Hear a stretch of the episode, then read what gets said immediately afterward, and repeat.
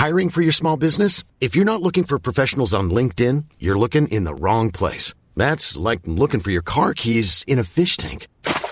LinkedIn helps you hire professionals you can't find anywhere else, even those who aren't actively searching for a new job but might be open to the perfect role. In a given month, over 70% of LinkedIn users don't even visit other leading job sites. So start looking in the right place. With LinkedIn, you can hire professionals like a professional. Post your free job on linkedin.com slash people today. Even on a budget, quality is non-negotiable. That's why Quince is the place to score high-end essentials at 50 to 80% less than similar brands. Get your hands on buttery soft cashmere sweaters from just 60 bucks, Italian leather jackets, and so much more. And the best part about Quince, they exclusively partner with factories committed to safe, ethical, and responsible manufacturing. Elevate your style without the elevated price tag with Quince. Go to quince.com slash upgrade for free shipping and 365-day returns.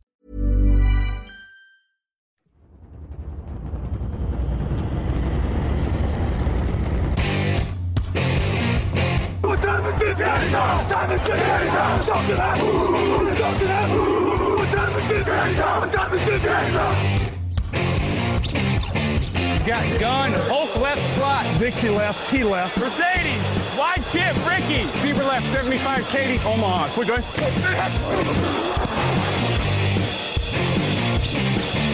Last play of the game. Who's going to win it? Luck rolling out to the right. Dumps it up to Donnie Avery. Goal line, goal line. Touchdown.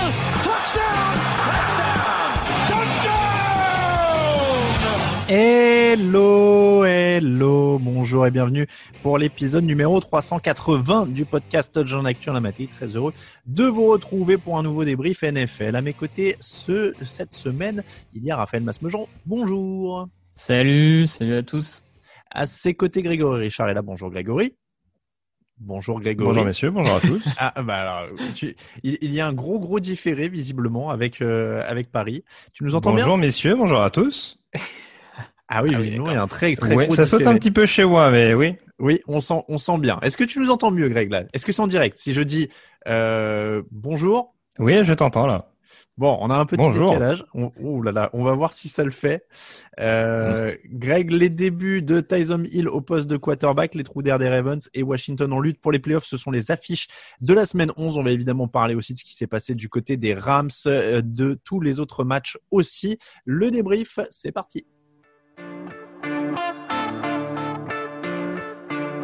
Hey, it's Hunter Renfro from the Oakland Raiders, and you're listening to the Touchdown Podcast.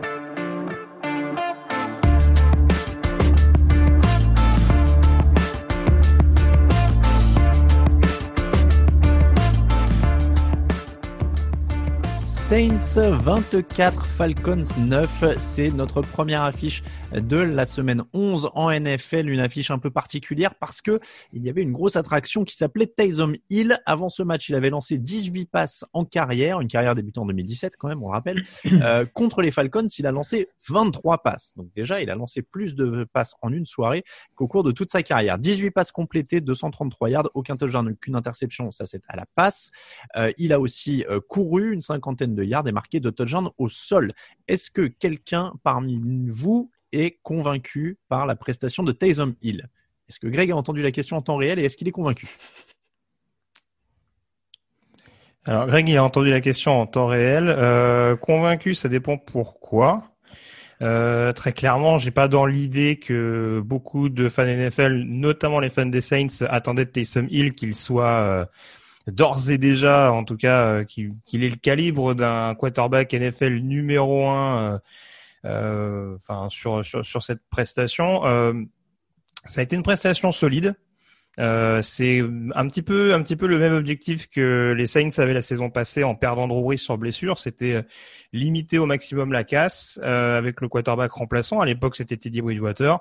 Là, Taysom Hill, ça a joué sur d'autres armes avec euh, un visage plus ou moins différent en fonction des, des demi-temps. Euh, J'aimerais un petit peu, mais euh, c'est vrai que là, en l'occurrence, bon, sans considérer que c'est désormais euh, un quarterback qu'on peut lancer sans, sans avoir peur en NFL, Euh, en tout cas, il a fait le boulot très clairement pour, pour les Saints sur le match de dimanche. Alors, en fait, la, question aussi d'ailleurs de savoir ce qu'on en a pensé, je pense, euh, renvoie aussi vers ce qu'on en attendait parce que les attentes étaient aussi très différentes selon les. Je crois qu'il y avait autant d'attentes que de personnes. C'est-à-dire qu'il y en a qui pensaient que ça allait être une catastrophe euh, terrible parce qu'il avait jamais lancé que c'était qu'un mec qui faisait des, des, des gadgets, etc. Euh, voilà, c'était vraiment en fonction de chacun. Raphaël, qu'est-ce que tu attendais Qu'est-ce que tu as trouvé?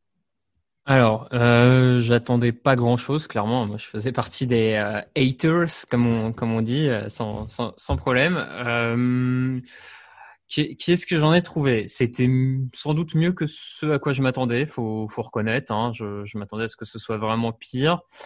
Après, euh, moi, je, je, je, reste persuadé que un, ils ont de la chance d'avoir affronté une équipe euh, très faible et que ça leur a permis d'être dans le match et de gérer tranquillement. S'il avait fallu aller forcer euh, aller dans un shutout, euh, marquer beaucoup de points, je suis pas certain qu'ils auraient eu la capacité de le faire avec Taysom Hill parce qu'à la fin, quand tu regardes, il y a 10 drives pour les, euh, pour les Saints et t'en as que que 4 qui se finissent par des points marqués. Donc tu as quand même du déchet dans, dans le jeu offensif.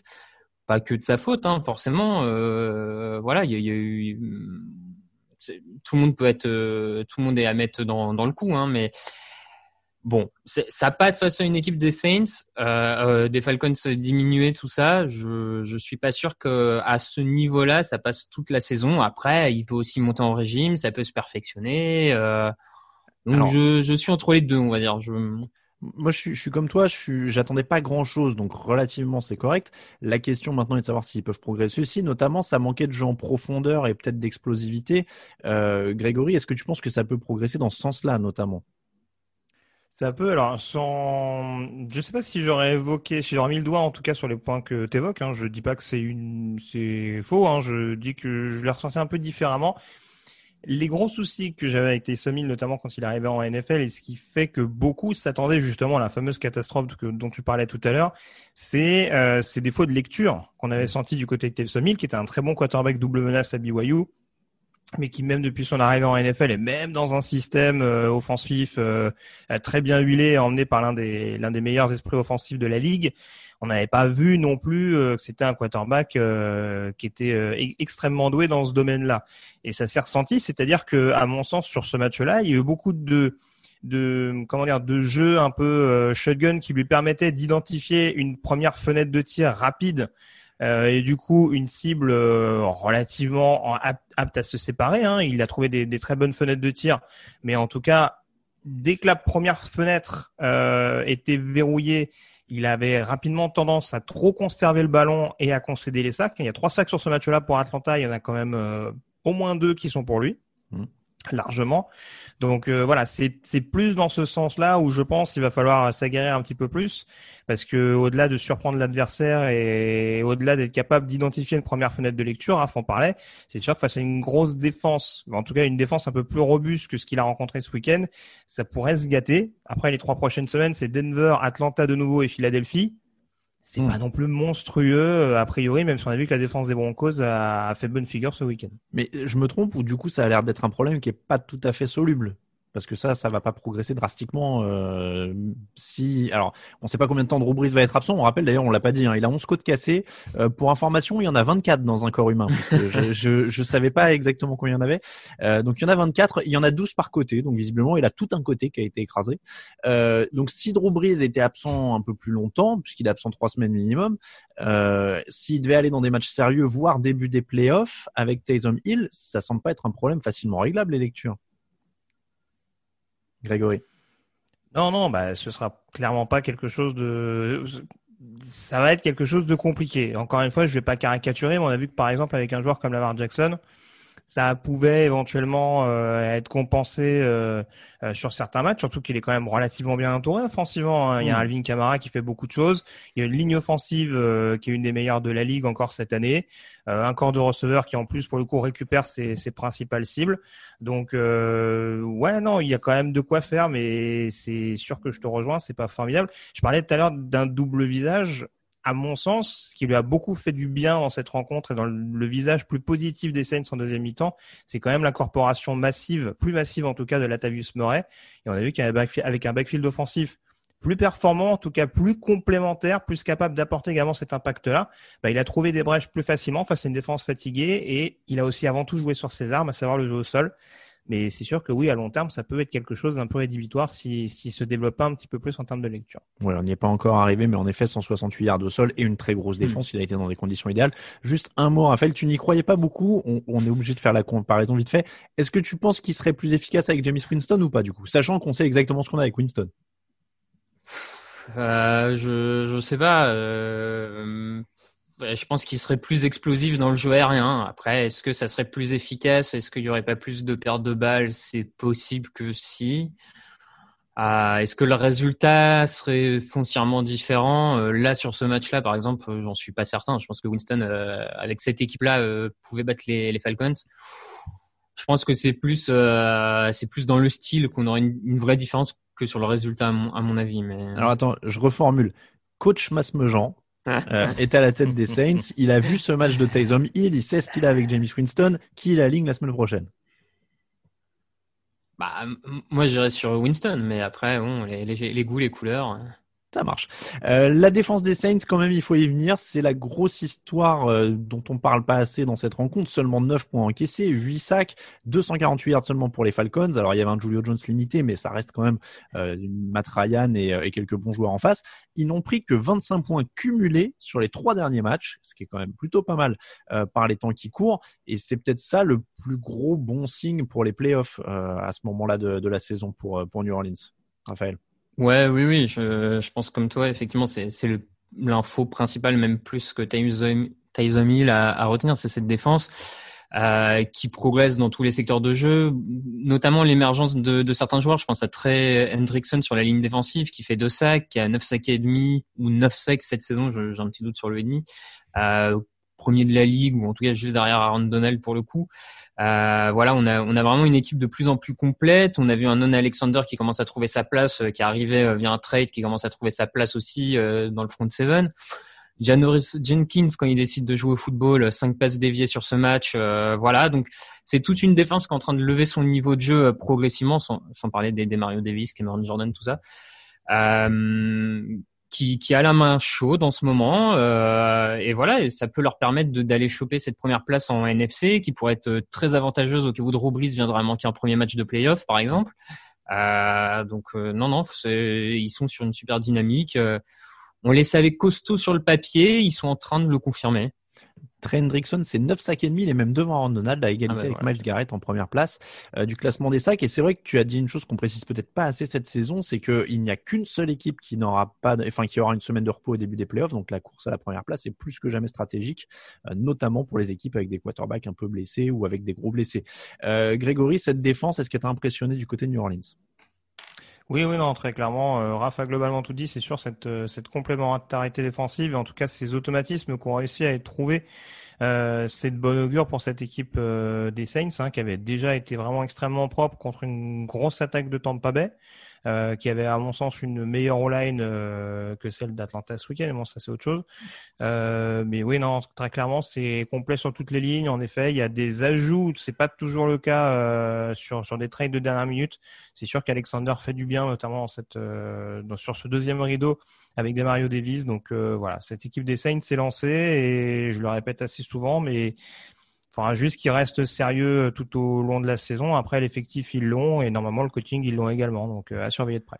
Je me tourne encore vers toi, Greg, pour un petit mot sur les Falcons. Quand même, euh, l'adversaire euh, dans ce match, trois victoires, sept défaites. Est-ce qu'il y avait des choses à tirer de cette rencontre pour l'avenir, éventuellement, vu que maintenant c'est pour ça qu'on joue du côté d'Atlanta?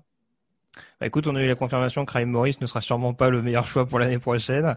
Euh, non, alors très franchement, c'est même pas forcément sur lui que j'ai envie de taper entre guillemets, mais je pense que Sean Payton a toujours ce défaut du côté de la Nouvelle-Orléans à vouloir se montrer euh, plus intelligent que d'autres coachs. Je pense qu'il y avait aussi une part de, de ce raisonnement-là en alignant Taysom Hill euh, face à Atlanta. Euh, ce qui m'inquiète un peu plus, parce que Payton a prouvé au cours de sa carrière qu'il pouvait se le permettre, ce qui m'inquiète un peu plus, c'est quand un Dirk Cutter euh, le fait euh, au sein de son attaque. On a un Todd Gurley qui est quasiment pas utilisé, un Julio Jones qu'on fait jouer alors qu'il est sur une jambe, chose incompréhensible alors qu'il a absolument plus rien à jouer cette saison. Donc euh, voilà, euh, bon, on est, Atlanta est censé euh, principalement avoir une attaque. Ça m'a pas sauté aux yeux. C'est plus la défense pour le coup qui a fait euh, qui a fait bonne figure sur ce match-là. c'est dire. Donc ouais, vivement la reconstruction. On passe aux Ravens 24, Titans 30. Est-ce qu'il y a une crise chez les Ravens? Je vais formuler ça comme ça. J'ai l'impression d'être un, journaliste de foot qui parle du PSG au mois de novembre, mais euh, est-ce qu'il est-ce que c'est l'heure de la crise? Raphaël, je, vois, je vois que ça te fait sourire. Euh, oui, oui, non, mais ça, ça, me fait sourire parce que déjà, la semaine dernière, c'est pas la semaine dernière qu'on se demandait s'il y avait pas euh, péril en la demeure. On, avait dit on attend de voir. Et, Alors en fait, j'ai remonté un petit peu. C'est dans le débrief de la semaine 8. On se demandait quel était le ah. plafond de Lamar Jackson. D'accord. Bon bah voilà. Du, du coup, effectivement, les, les signaux euh, négatifs, on va dire, se sont peut-être accumulés et renforcés euh, depuis euh, depuis la semaine 8. Euh, il y a ce match là contre les contre les Titans qui est peut-être un peu symptomatique de, beaucoup des mots, on va dire, de cette équipe de Baltimore, notamment offensivement. Défensivement, ils y étaient pas non plus hein, sur ce match. c'est vraiment pas une grande prestation défensive de leur part. Après, j'ai envie de croire que avec les joueurs qu'ils ont, euh, le, le, passif, euh, ils peuvent faire des ressortir rapidement de meilleures prestations défensives. Je pense notamment à Marcus Peters, là qui est complètement passé à côté, mais qui est un joueur, on le sait, qui, qui crée des big plays, qui peut se relancer. Donc, je suis moins inquiet de ce, ce côté-là. Euh, mais l'attaque, oui, oui. Bah, écoute, euh, je, je crois que tout le monde effectivement voit qu'il y a un problème au niveau de cette attaque. Il y a une ligne offensive en grande difficulté. Il y a un Lamar Jackson qui ne progresse plus, voire qui réglasse dans le jeu de passe. Il n'y a pas de receveur numéro 1. Euh, le jeu au sol est moins performant. Euh, Greg Roman est en difficulté. Euh, voilà. Greg, est-ce que tu vois une solution pour cette attaque de Baltimore ou est-ce qu'on est vraiment maintenant dans quelque chose qui stagne et qui ressemble, qui n'a pas l'air d'avoir de solution en tout cas?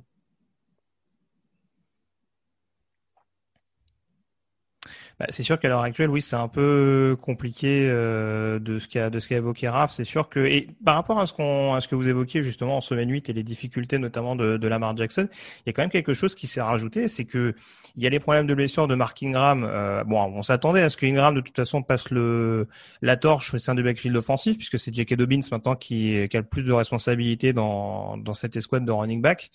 Maintenant, on voit quand même que la longue absence d'Ingram n'est euh, pas le fruit du hasard parce que il a l'air quand même d'être euh, de plus autant carburé que, que ce qu'on pouvait voir notamment ces derniers mois du côté du Maryland. Euh, et puis surtout, au lendemain de la défaite contre face aux Steelers, on avait ce fameux tweet qui avait été retiré entre temps par Mark Brown, hmm. où le receveur de, de, Baltimore réclamait plus de responsabilités. Depuis, il n'y a pas grand-chose. Hein. Il y a un impact euh, qui est quasi nul. Euh, il fait zéro réception sur trois passes euh, qui lui sont adressées. et on a la sensation du coup que c'est c'est même en interne du coup que le ressort a l'air de s'être cassé parce qu'à la limite qu'il n'y ait pas de production offensivement, bon ça peut arriver. On a vu que les Bills par exemple avaient eu aussi leur trou d'air.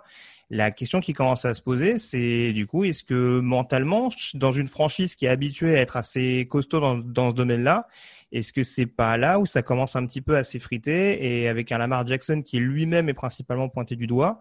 Et est-ce que c'est pas là où le, il y a quand même un gros gros danger de manquer les playoffs dans une AFC qui est quand même ultra compétitive de ce qu'on voit euh, en cette fin de mois de novembre? Alors les playoffs, justement, c'est ce dont j'allais vous parler. Euh, tu le disais, ça ressemble quand même. à... J'allais vous demander s'il y avait danger, mais clairement il y est. Hein. A, ils sont huitièmes actuellement de la conférence avec six victoires et quatre défaites, à égalité avec les Raiders qui sont septièmes, à égalité aussi avec les Dolphins qui sont neuvièmes. Et toutes ces équipes sont derrière Cleveland, Tennessee Indianapolis et Buffalo qui sont à sept victoires. Euh, et surtout le, le calendrier d'ailleurs, hein, parce que euh, il y a les Steelers qui arrivent la semaine prochaine. Derrière, c'est quand même beaucoup plus simple. Cowboys, Browns, Jaguars, Giants, Bengals. Donc ils peuvent quand même aller, euh, euh, s'ils battent les Steelers, ils peuvent aller chercher tout ce qui reste. Donc il y a quand même encore on est quand même encore loin de les enterrer pour les playoffs. Ah Greg, non t'hésites. Ouais, je sais pas. Je, leur vois au moins quatre victoires. Je pense que le match chez les Browns, même s'ils sont derrière au classement, ils peuvent quand même aller le, récupérer. Après, euh, ouais, je sais pas. Encore une fois, même à 10 victoires, je suis pas convaincu. On peut avoir un scénario à la Patriots 2008 Hmm. Euh, avec une équipe qui reste un peu sur le carreau, même avec, même avec cette équipe qualifiée en playoff. Donc, euh, j'en vois quatre sûrs, mais s'ils en perdent deux dans le lot, euh, ils ils seront pas bien du tout. Encore plus s'ils perdent du côté de Cleveland. Ouais, les, je sais pas, les, Raphaël, les Bengals sont au bureau, les Giants, les Jaguars, les Browns, les Cowboys, les Steelers. Moi, j'en vois cinq faciles, non? Ouais, pareil, je suis, plus vers 5. Euh, moi, je, pense hein, qu'ils seront encore en playoff. J'ai du mal à à les voir tomber, euh, tomber des, des, 7, euh, des places, on va dire. Après, non, non, je les vois en playoff, sincèrement. Leur défense, moi je suis comme toi, Raphaël, je pense que ça va remonter un peu. Il manquait quand même Calais Campbell et Brandon Williams, donc en plus voilà d'une mauvaise prestation de Peters. Là-dessus, ça va remonter. Après, l'attaque est clairement problématique, donc ce sera problématique en playoff. C'est des choses qu'il va peut-être falloir travailler un peu plus dans le dans le temps et, et continuer à essayer de progresser l'année prochaine. Mais oui, il y a des choses à, à voir, en tout cas clairement de ce côté-là. On rappelle, ils menaient 21-10 dans le troisième quart en plus, donc ils avaient une vraie option euh, sur la victoire. Ils avaient de la réussite sur troisième tentative. Euh, et euh, Lamar Jackson a encore eu un ballon pour aller chercher la gagne et il a encore pas réussi à aller chercher la gagne. Donc il y a aussi ce problème-là, c'est que c'est toujours une équipe qui peut pas aller chercher le- la victoire à partir du moment où elle est menée de quelques points. Euh, donc ça aussi, ça reste un énorme problème euh, qu'il va falloir euh, solutionner à terme. Un mot sur les Titans quand même, qui n'ont pas démérité des Titans dans leur rôle, c'est-à-dire que leur défense n'a pas été exceptionnelle. On l'a dit au début, ils laissent beaucoup de, de conversions sur troisième tentative notamment. Et puis Derrick Henry les a à l'usure. Ça a été, ça a été vraiment sur le physique hein, qui gagne cette équipe de, de Tennessee, Raphaël. Oui, oui, clairement, ils ont deux monstres euh, de physique en attaque, Derrick Henry, mais même Edgy Brown, hein, parce qu'on n'en parle pas Mm. tout le temps, mais c'est un receveur vraiment très très physique. Il suffit de voir d'ailleurs les, les photos euh, d'avant-draft euh, où il est aux côtés de DK Metcalf, où il lui rend quelques centimètres, mais en termes d'épaisseur, on est aussi sur un très beau bébé. Donc, et, et l'image, bah, c'est ce touchdown qu'il met où il résiste à je ne sais combien de plaquages et d'hommes sur lui pour, pour rentrer dans la end zone. Donc voilà, ils ont ce, côté très physique qui leur permet euh, visiblement d'user assez efficacement les, dé- les défenses adverses, notamment euh, avec Derrick Henry. Euh, offensivement, de toute façon, on l'a vu hein, depuis le début de cette saison. Offensivement, les Titans globalement mm, marchent bien. C'est pas c'est pas le souci. Leur problème, ça reste cette défense qui là s'en sort bien sur la fin parce qu'elle rencontre aussi une attaque de Baltimore qui est un peu en crise. Euh, il va falloir quand même se mettre à Mm. produire vraiment plus en défense pour espérer quoi que ce soit, quoi. Clairement, clairement. Greg, leur défense, euh, ça reste le point euh, problématique? Oui, oui, bah leur passe, leur passe rush, bien entendu, comme d'habitude. En plus, sur le deuxième rideau, ils perdent Jayon Brown, je crois, pour la, pour la fin de saison, ce qui est quand même pas, ce qui est quand même pas idéal. Euh, en l'occurrence, surtout quand tu t'apprêtes à jouer Indianapolis, qui, peut éventuellement te solliciter euh, sur le, sur le jeu au sol. Euh, après, sur l'attaque, j'avoue, je suis quand même assez bluffé. Euh, c'est le play call est pas toujours inspiré, mais je trouve en tout cas que sur les moments clés, même si c'est toujours bien de s'appuyer sur un Derrick Henry, il faut pas oublier qu'ils sont quand même un peu tributaires des blessures, notamment sur la O-line cette année, avec notamment l'absence de Taylor Lewan. Et je trouve qu'il y a quand même des appels de jeu de la part d'Arthur Smith qui sont qui sont souvent décisifs. Et il l'utilise parfaitement, notamment à Ryan Tannehill, euh, et ça met à son crédit. Donc euh, voilà, ça reste une équipe complète. J'ai été assez critique sur eux depuis le début de la saison, euh, dans le sens où il y avait des victoires assez courtes. Mais en tout cas, ils restent souvent dans les matchs et ils arrivent à bien se dépêtrer de, de mauvais pas, comme là en l'occurrence sur le terrain de Baltimore. Ils sont à 7 victoires, 3 défaites à égalité en tête de leur division avec les Colts, mais ils sont derrière pour le bilan euh, des oppositions, mais ils sont largement dans la course au playoff. Ils sont cinquième actuellement, première wildcard. Washington 20, Bengals 9. L'improbable course de la NFCS continue de s'inviter de manière improbable dans nos affiches de la semaine, messieurs. Euh, malheureusement, c'est aussi pour une triste actualité. Déchirure des ligaments croisés pour Joe Bureau. Euh, ligaments croisés et euh, médial collatéral, je crois qu'il a fait les deux. J'avais vu que le premier. Euh, terrible manière de, de terminer la saison, évidemment. Euh, va falloir être à fond euh, pour espérer euh, être prêt pour la suivante. hein. Il est à peu près dans la course contre la montre. En général, il faut une petite année maintenant pour euh, pour ce genre de blessure. Donc, euh, ça va être juste juste pour l'an prochain. Euh, Il n'y a pas grand-chose à analyser dans ces cas-là, à part dire qu'on a quand même tous été à peu près, enfin je pense, hein, je, me permets de parler pour vous, mais on a tous été à peu près très déçus de, de, de cette blessure. Pour rentrer dans le dans le concret, on peut quand même dire que c'est pas forcément la faute de la ligne parce qu'elle a été très pointée du doigt pendant le début de saison, mais il jouait mieux ces derniers temps. Non, Greg, tu tu sembles moins d'accord. Euh, je sais pas, j'ai vu passer ça, euh, qu'apparemment c'était pas la faute de la ligne. Bon, il y a de la malchance, c'est sûr, euh, de par ce qui se passe avec la, prise en sandwich. Maintenant, quand on voit dans quelles circonstances Jonathan Allen atterrit sur Joe Burrow, euh, il y a quand même une planchette japonaise de, Michael Jordan qui se fait boule rocher comme pas possible, qui recule à peu près sur 5 ou 6 yards. J'exagère un peu, bien sûr, mais ouais, quand on me dit que c'est pas la faute de la ligne. Malheureusement, ça joue beaucoup. C'est pas le fait de d'avoir été euh, d'avoir été harcelé toute la saison qui fait qu'il y a cette blessure là. Mm. Mais encore une fois, c'est le fait qu'il y ait c'est le fait qu'il y ait des lacunes toujours aussi criantes sur la O-line qui fait que tu te retrouves avec une situation où bah ton quarterback, euh, enfin c'est triste à dire, hein, c'est presque méchant même dit comme ça, mais malheureusement ça lui pendait au nez depuis le début de la saison quand on voit le, euh, les squads qu'on lui mettait à disposition. Après en face, c'est sûr que c'est Washington, c'est sûr que sur un jeu, bah forcément il y a toujours la possibilité. Faut pas oublier qu'il prend un gros shoot quand même, euh, quoi, une demi-heure avant de la part de Chase Young déjà. Hmm. Donc euh, je sais pas, j'ai un peu de mal, mais tout n'est pas de la faute de la ligne bien entendu, mais ça aide pas à mon sens. Bon, il, a, il avait pas été saqué à ce moment-là du match, il menait. Voilà, c'est il y a aussi, euh, comme tu dis, une, part de malchance hein, quand même euh, dans ce genre de blessure. Ça, c'est arrivé à d'autres joueurs qui avaient des bonnes lignes, des fois sur une seule action. Hein. Euh, c'est Jaguars, euh, c'est Jaguars, pardon, c'est Redskins, pas c'est Redskins. Je vais y arriver. Alors, c'est pas Jaguars, c'est pas Redskins, c'est Bengals. Euh, seront désormais donc une des pires équipes de la ligue. Je pense qu'on est d'accord là-dessus. Ryan Finlay a rendu une fiche de 0,0 en termes d'évaluation dans la fin de match. Quatre sacs, une interception. Son équipe menait quand il est rentré sur le terrain. Ils ont perdu. Là, je pense qu'on est à peu près euh, à peu près clair sur le bilan. Euh, Greg, je me retourne vers toi. Est-ce qu'ils peuvent avoir, c'est comment il s'appelle, c'est Penny Sewell qui, a l'air d'être un super lineman. Ça pourrait être bien pour Joe Bureau, ça. Penny Sewell, ouais. Et donc, ils seront apportés du coup avec un, parce que là, ils vont avoir un des pires bilans de la ligue du coup. Ah bah oui, bah là, euh, là le top 3 leur tend les bras hein, pour pour la deuxième année de, de l'erreur de casting. Je pense que là on va être pas mal. donc je pense que oui, ça peut être ça peut être une très très bonne solution. qui cherche un tackle gauche. Je pense que Jonah Williams c'est serait plus serait plus utile à droite que côté aveugle. On voit qu'il a quand même pas mal de limites dans ce dans ce domaine-là. Donc euh, oui, je pense que c'est un joueur qui pourrait leur faire le plus grand bien. Bon, Raphaël, je t'ai je t'ai pas encore, je me suis pas encore tourné vers toi pour les Bengals, mais euh, on est on est sur quoi? Du euh, bonne chance à Joe Bureau et on lui prend un lineman aussi alors? Oui, oui, oui, un lineman, ça me semble être le, le, le, premier besoin, même si alors pour le coup, moi je, je trouve ça un peu dur d'incriminer la, la ligne offensive. Enfin, on, a vu des jeux, je pense par exemple à un Eli Manning qui sur ses quatre dernières saisons se prenait des sacs en permanence et s'est jamais blessé, donc je trouve ça toujours un peu. Euh, ah, mais ça c'est les, Hall of Famer, ils sont solides ça. Oui, non, mais je trouve ça étrange de, de mettre ça, enfin une action comme tu dis, ça peut arriver sur n'importe quelle action. Je suis pas bien certain que ce soit lié à la ligne offensive plus particulièrement, mais euh, clairement ligne offensive parce que il a il a une, escouade de receveurs euh, assez intéressante, moi je trouve avec Taylor Boyd, T. Higgins. Euh, donc voilà, le bon le jeu au sol, euh, je suis pas convaincu que c'est là-dessus qu'il faut se jeter au premier bah, tour. Après, voilà. est toujours blessé, mais c'est sûr que c'est il est pas il est pas extraordinaire depuis sa prolongation de contrat non plus. Donc euh, non, clairement la, la ligne offensive. Hein.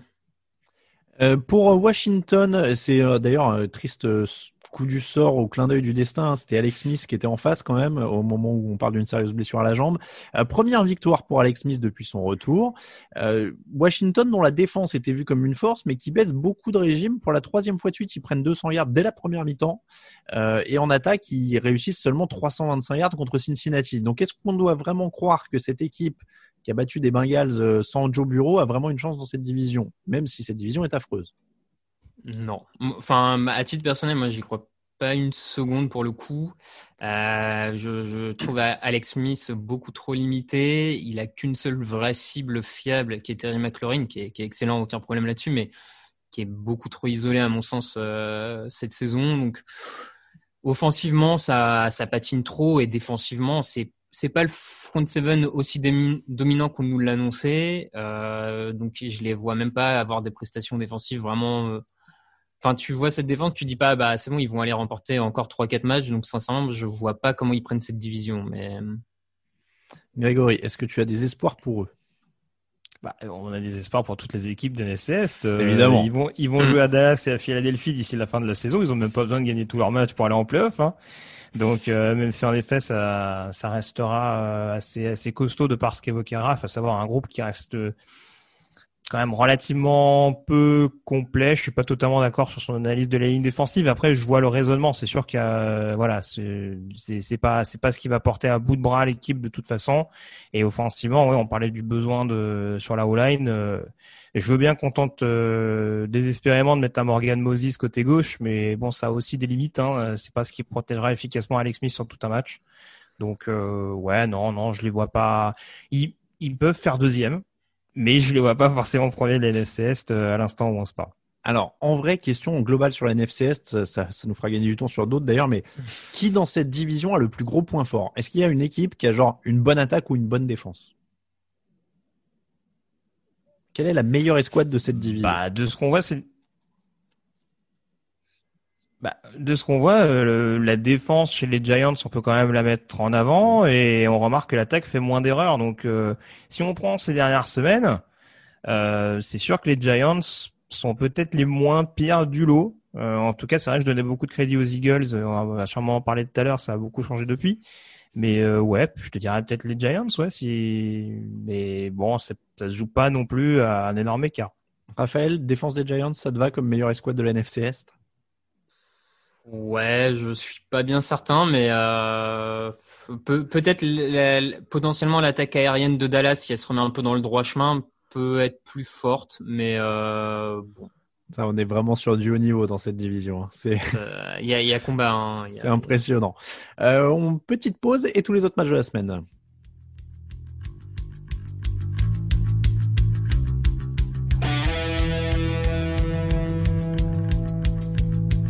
Actu, analyse, résultat, toute l'actu de la NFL, c'est sur touchdownactu.com.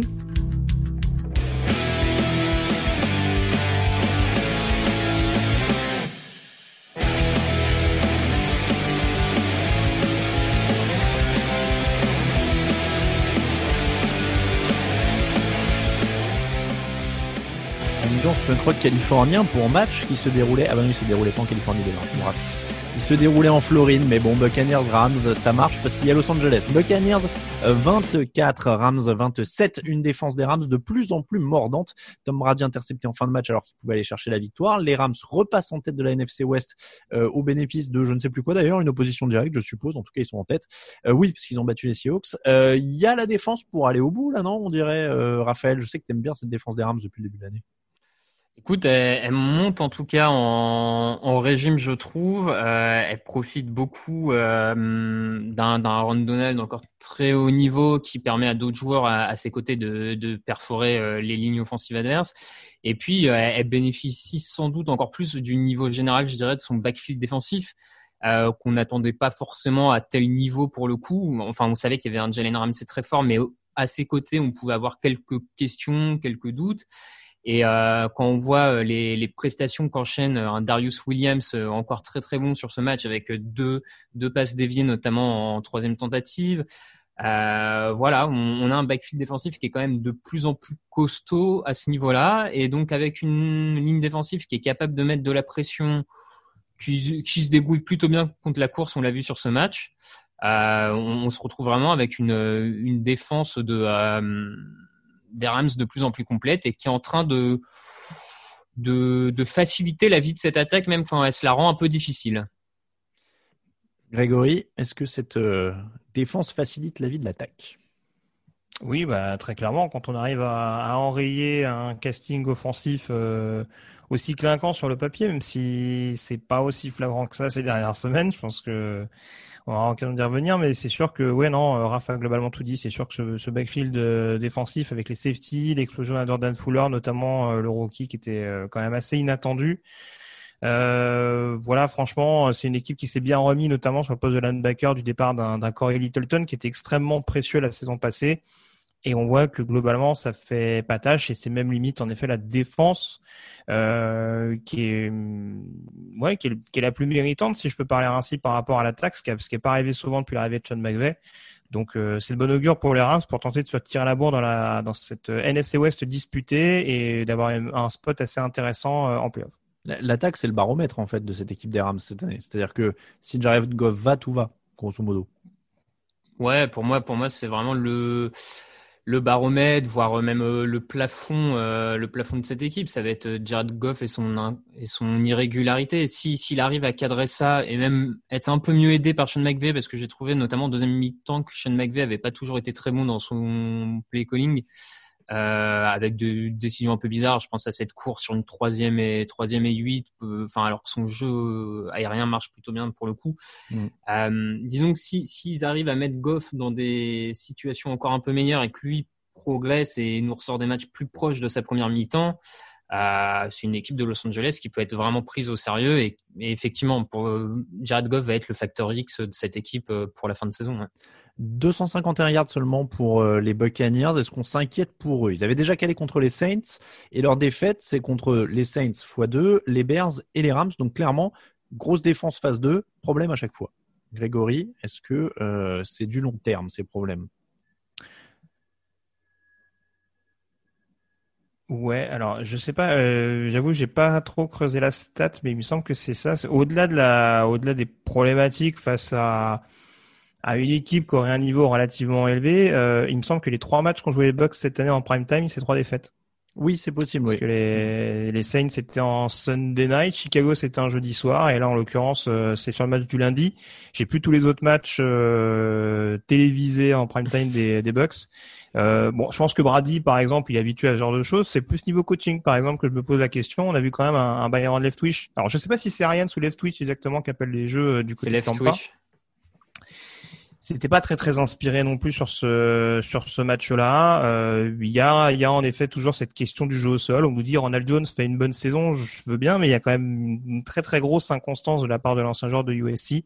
Et malheureusement, j'ai l'impression qu'on cherche avant tout, et c'est pas la première fois que j'en parle. hein, on veut faire briller, par exemple, on veut incorporer massivement un Antonio Brown, ce qui est pas forcément une mauvaise idée. Hein, c'est le meilleur receveur de, de Tampa sur ce match-là. Mais j'ai l'impression que c'est au détriment d'un certain rythme, de quelque chose qui a du mal à se mettre en place en attaque. Euh, ligne offensive qui était parfaite depuis le début de la saison et qui, je trouve, bon là en l'occurrence, euh, voilà, on a parlé de la, défense des Rams, mais euh, elle commence à, je trouve, à baisser de pied un petit peu plus ces dernières semaines.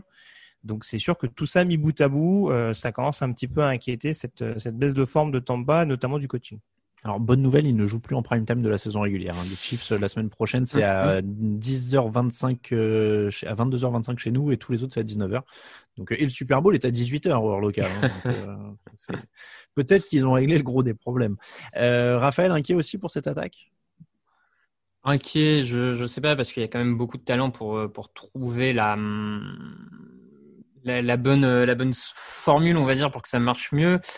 Après, euh, je, je dirais pas inquiétude du coup, mais c'est on va, on va dire c'est moins d'étonnement sur le, le résultat. On, on savait quand même, on avait vu l'an dernier un Tom Brady qui galérait un peu plus qu'à l'accoutumée normale avec l'âge et surtout un casting à New England qui était pas terrible l'an Mm. dernier pour pour l'accompagner enfin notamment je pense aux cibles où là c'est quand même le jour et la nuit. Mais du coup sur ce match-là, il lance quand même des très très vilaines interceptions qui mettent euh, en difficulté son équipe. Enfin la, dernière, est, on sait pas très bien à qui il lance. Euh, bon, il est en difficulté sur certains matchs. Le casting autour de lui et même lui son élève le niveau de jeu. Par contre, c'est vrai quand il y a un peu plus de pression, quand c'est un peu plus physique, cette saison il a un peu de mal. Et je pense que c'est aussi un peu, ça va être une des clés, euh, ça va être une des clés de, de Tampa Bay jusqu'à la fin de saison, c'est comment le, le, le play call et comment euh, ils arrivent à, à limiter et à faire et à, on va dire euh, vraiment utiliser au maximum ce qui reste de Tom Brady, tout en connaissant aussi quelques-unes de ses limites. C'est moins précis en profondeur, c'est moins, euh, c'est aussi quelques difficultés de plus en plus dans les zones intermédiaires. Voilà, c'est vraiment trouver ce- cet équilibre parfait peut-être un peu plus game manager. Peut-être que Left Twitch lui, lui en demande un peu trop au final, hein, clairement. Et euh, mais ce qui est, ce qui peut paraître logique euh, à 43 ans, mais euh, bon, voilà, je pense qu'il y y a cet équilibre à trouver pour ne pas le surexploiter, parce qu'on a vu que l'an dernier il y avait déjà des difficultés et que le casting là étant meilleur ne pourra pas, à mon avis, inverser la tendance de la carrière de Tom Brady à l'heure actuelle, quoi. Non, et puis clairement, il faut, enfin, s'il y avait un peu de jeu au sol, ça aiderait aussi quand même euh, à le mettre dans des meilleures conditions et c'est très, très, très aléatoire. Euh, Seahawks 28, Cardinals 21, c'était le match du jeudi et l'info, c'est que les Seahawks ont décidé de défendre seulement 314 yards autorisés à ce qui était la meilleure attaque de la NFL avant ce match. Est-ce que ça y est, c'est parti? On a retrouvé des Seahawks conquérants en défense et, et favoris éventuellement de la NFC West? Allez, il faut qu'il y en ait un qui se lance. J'ai, pas donné de prénom parce que je voulais pas être trop directif pour une fois, mais il faut qu'il y en ait un qui se lance. Oui, oui, non, mais c'est avec le petit décalage du coup. Ouais, euh, ouais, ouais. Je pense qu'on avait un petit doute. Euh, bah, du coup, je vais commencer. Avec favori de la NFC West de mémoire, on s'en était parlé la semaine dernière. Je crois qu'on les avait, on était quelques-uns à les avoir toujours en favori de la NFC West. Donc euh, forcément, ce résultat change pas la donne pour le coup. Après, comme tu dis, la bonne nouvelle, c'est vraiment défensivement, c'est une défense qui depuis deux semaines semble progresser, notamment au niveau du pass rush où un Carlos Dunlap commence à montrer euh, ce qu'il peut apporter euh, avec son expérience et dans, dans le système de, de Ken Norton. Donc ça, c'est la bonne nouvelle euh, clairement du, du soir, on va dire. Et puis, je trouve que le backfield défensif, euh, sans être encore de, de bon niveau, en tout cas, a arrêté d'être mauvais et passé à passable. Donc, euh, c'était vraiment, c'était vraiment le facteur X à mon sens pour euh, pour Seattle d'ici la fin de saison. C'est cette capacité à progresser en interne en défense. C'est en train de, ça a l'air de se confirmer et pour eux, c'est une bonne nouvelle forcément. Greg, cette défense pour toi, c'est bon sur le long terme maintenant ou il faut encore des preuves? En tout cas, sur les deux dernières semaines, euh, sachant les adversaires qu'ils avaient quand même face à eux, c'est pas non plus quelque chose de, de négligeable. Euh, oui, c'est sûr, Raph a commencé à donner quelques pistes, mais même même si on prend l'exemple d'un LG Collier par exemple, ça a l'air de progresser sur la sur la D-line, donc euh, c'est vrai qu'il y a quand même, on arrive enfin à à mettre à comment dire ça, à vraiment euh, créer cette, alliance d'individualité. On avait des joueurs qui étaient capables euh, de faire des, de faire des exploits personnels en défense. Là, ça commence à devenir beaucoup plus cohérent collectivement, et c'est enfin euh, ce qu'on pouvait espérer de Ken Norton depuis le début de la saison, euh, et ce qu'on pouvait espérer notamment de l'arrivée d'un Carlos Dunlap qui, euh, on le voit quand même c'était quand même commencé à s'incorporer dans cette défense de Seattle. Là, c'est, on va dire, son match signature depuis son arrivée euh, dans le nord-ouest des États-Unis. Euh, donc, faut espérer, en tout cas pour Seattle, que ça continue, puisque là, en l'occurrence, c'est presque la défense qui porte l'attaque. Je caricature un peu, bien entendu, mais euh, c'était plus la défense qui est mise en avant que, que l'attaque de Seattle ces dernières semaines. Et c'est une très bonne chose pour euh, permettre justement enfin à Russell Wilson de souffler un petit peu euh, dans cette équipe des Seahawks. Défense et très gros jeu au sol quand même hein, sur ce match. C'est aussi le, le fait marquant. Il y a beaucoup de pénalités pour les Cardinals, dont une qui coûte un safety euh, notamment. Ça a été un match assez compliqué pour eux à ce niveau-là. Est-ce qu'il y a d'autres motifs d'inquiétude ou alors justement bah, se dire que c'est des pénalités, ça peut se corriger et il n'y a pas le feu au lac pour cette équipe qui reste quand même prétendante au playoff? Raphaël Ouais, effectivement, les pénalités, c'est quelque chose. J'avais pas forcément fait attention euh, cette saison et au cours de match, la stat est passée. C'est quand même l'attaque la plus pénalisée de la ligue. Euh, elle l'a encore prouvé euh, donc sur ce match. C'est forcément quelque chose à surveiller. Du coup, j'ai envie de dire que c'est un peu plus qu'un saut de concentration d'un d'un soir. soir, vu que c'est l'équipe la plus pénalisée de la ligue, ça veut dire quand même qu'il y a une tendance à la à la faute il y a une tendance à la faute euh, voilà, dans, cette équipe, donc il va falloir corriger. Après, euh, non, c'est une attaque qui roule bien. Moi, j'ai toujours la même euh, interrogation sur l'utilisation d'Andrew Hopkins. À mon goût, d'André Hopkins, pardon, pas assez utilisé, mais bon. Oui, on, a, dit qu'il fallait dire des André et pas des Andrew. On te l'a fait remarquer sur les réseaux sociaux. J'y arriverai jamais. Greg, pas d'inquiétude pour cette équipe d'Arizona? En dehors du fait qu'il faut se discipliner oui, oui, bah c'est ça. Après, il y a toujours les mêmes interrogations sur le backfield défensif de ma part. On avait un Patrick Peterson qui a un peu souffert par séquence contre Dick Metcalf. Alors, c'est pas le premier venu en l'occurrence, mais c'est sûr qu'on a du mal à retrouver le Patrick Peterson qu'on voyait notamment ces dernières années. Donc, euh, c'est sûr que ça, c'est un point d'interrogation, encore une fois, de par euh, l'absence de pass rush depuis la blessure de Chandler Jones. Euh, donc, ouais, l'indiscipline en attaque plus le, les éventuelles failles euh, contre la passe, ça fait euh, ça fait quand même pas mal de points qui pourraient inquiéter Arizona. Je pense que ça peut largement atteindre les wildcards parce que du coup, euh, il y a cette équipe qui commence, à mon sens, à se dégager un petit peu dans cette dans cette NFC. Enfin, j'inclus pas la NFCS, bien entendu. Enfin, si j'inclus justement la, NFCS dans cette dans cette équation, le représentant de, de division. Mais ouais, Arizona, je pense, va être dedans. Après, c'est c'est peut-être en playoff que ça va être ça va être difficile à à, à compenser. Colts 34, Packers 31. Victoire en prolongation des Colts dans un match que Green Bay avait en main plusieurs fois. Euh, fumble sur la première possession de la prolongation finalement pour Green Bay et field goal de la gang pour les Colts. Euh, Rogers s'était quand même arraché pour aller chercher le field goal de la Selling a little or a lot? Shopify helps you do your thing however you cha-ching. Shopify is the global commerce platform that helps you sell at every stage of your business. From the launch your online shop stage to the first real life store stage, all the way to the did we just hit a million orders stage. Shopify is there to help you grow. Shopify helps you turn browsers into buyers with the internet's best converting checkout. 36% better on average compared to other leading commerce platforms because businesses that grow grow with Shopify. Get a $1 per month trial period at shopify.com/work. shopify.com/work. I'm Sandra, and I'm just the professional your small business was looking for, but you didn't hire me because you didn't use LinkedIn Jobs. LinkedIn has professionals you can't find anywhere else, including those who aren't actively looking for a new job but might be open to the perfect role, like me. In a given month, over 70% of LinkedIn users don't visit other leading job sites. So if you're not looking on LinkedIn, you'll miss out on great candidates like Sandra. Start hiring professionals like a professional. Post your free job on linkedin.com/people today. Réalisation en fin de match, il menait 28-14 à la pause. C'est quand même une défaite assez impardonnable avec quatre ballons perdus. Alors la défense des Colts a été très opportuniste, mais Green Bay avait quand même cette rencontre largement, largement en main, Raphaël. Oui, oui, comme, comme tu dis, hein, tu- le score à la mi-temps, euh, la domination globale, en, en tout cas l'attaque qui, pendant une bonne partie du match, domine assez bien son sujet, peut-être pas trop au sol, mais en tout cas dans les airs. Après, euh, voilà, des, des fois, le, enfin, je vais pas dire que c'est no- notre job, on va dire, euh, d'analyse est simple, mais quand tu perds autant de ballons, il y a un moment, c'est pas plus compliqué que ça, tu peux pas remporter un match. Je, donc voilà, toutes ces erreurs euh, individuelles. Les, plus pessimistes diront que, mine de rien, par contre, euh, Green Bay, ces trois défaites, c'est contre trois grosses équipes de la ligue. Et pour le moment, les victoires ne sont que contre des équipes plus faibles qu'eux. Et c'est peut-être ce qu'il y a de plus inquiétant à retenir de ce match, j'ai envie de dire, malgré tout. Ils sont bien, mais pas top, grosso modo. Grégory, euh, est-ce que les Colts ont l'air d'être de plus en plus des prétendants en AFC Ou est-ce que c'est comme Green Bay, il y a peut-être un petit palier entre eux et les meilleurs? Ouais, ouais, j'ai la sensation, oui, en tout cas que. Alors, ce match contre Green Bay, justement, ça m'a permis justement de voir un petit peu, euh, pouvoir les les échelonner justement, savoir parce que c'est vrai qu'ils gagnaient beaucoup contre des petits et perdaient contre des gros, hein, en règle générale en tout cas.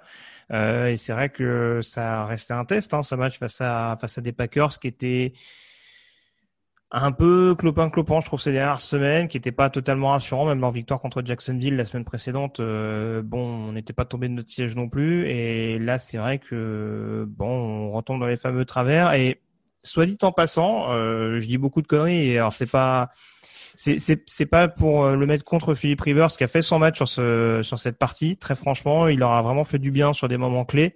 Mais bizarrement, voilà, il y a combien? 36 passes, 37 courses sur ce match? Ouais. Ou va, je sais plus exactement, mais on voit que c'est un jeu équilibré. et Indianapolis gagne. Ah bah, Donc on euh, quand on force pas euh, Philippe Rivers, on peut on peut peut-être réussir à équilibrer un petit peu, à, à comment dire, à, à optimiser justement son utilisation et à permettre à Indianapolis d'être aussi cohérent offensivement que défensivement. Après, on sait hein, qu'il faut pas, euh, on l'a déjà dit plusieurs fois cette année, qu'il faut pas sursolliciter Philippe Rivers et que la, la victoire passera par l'équilibre.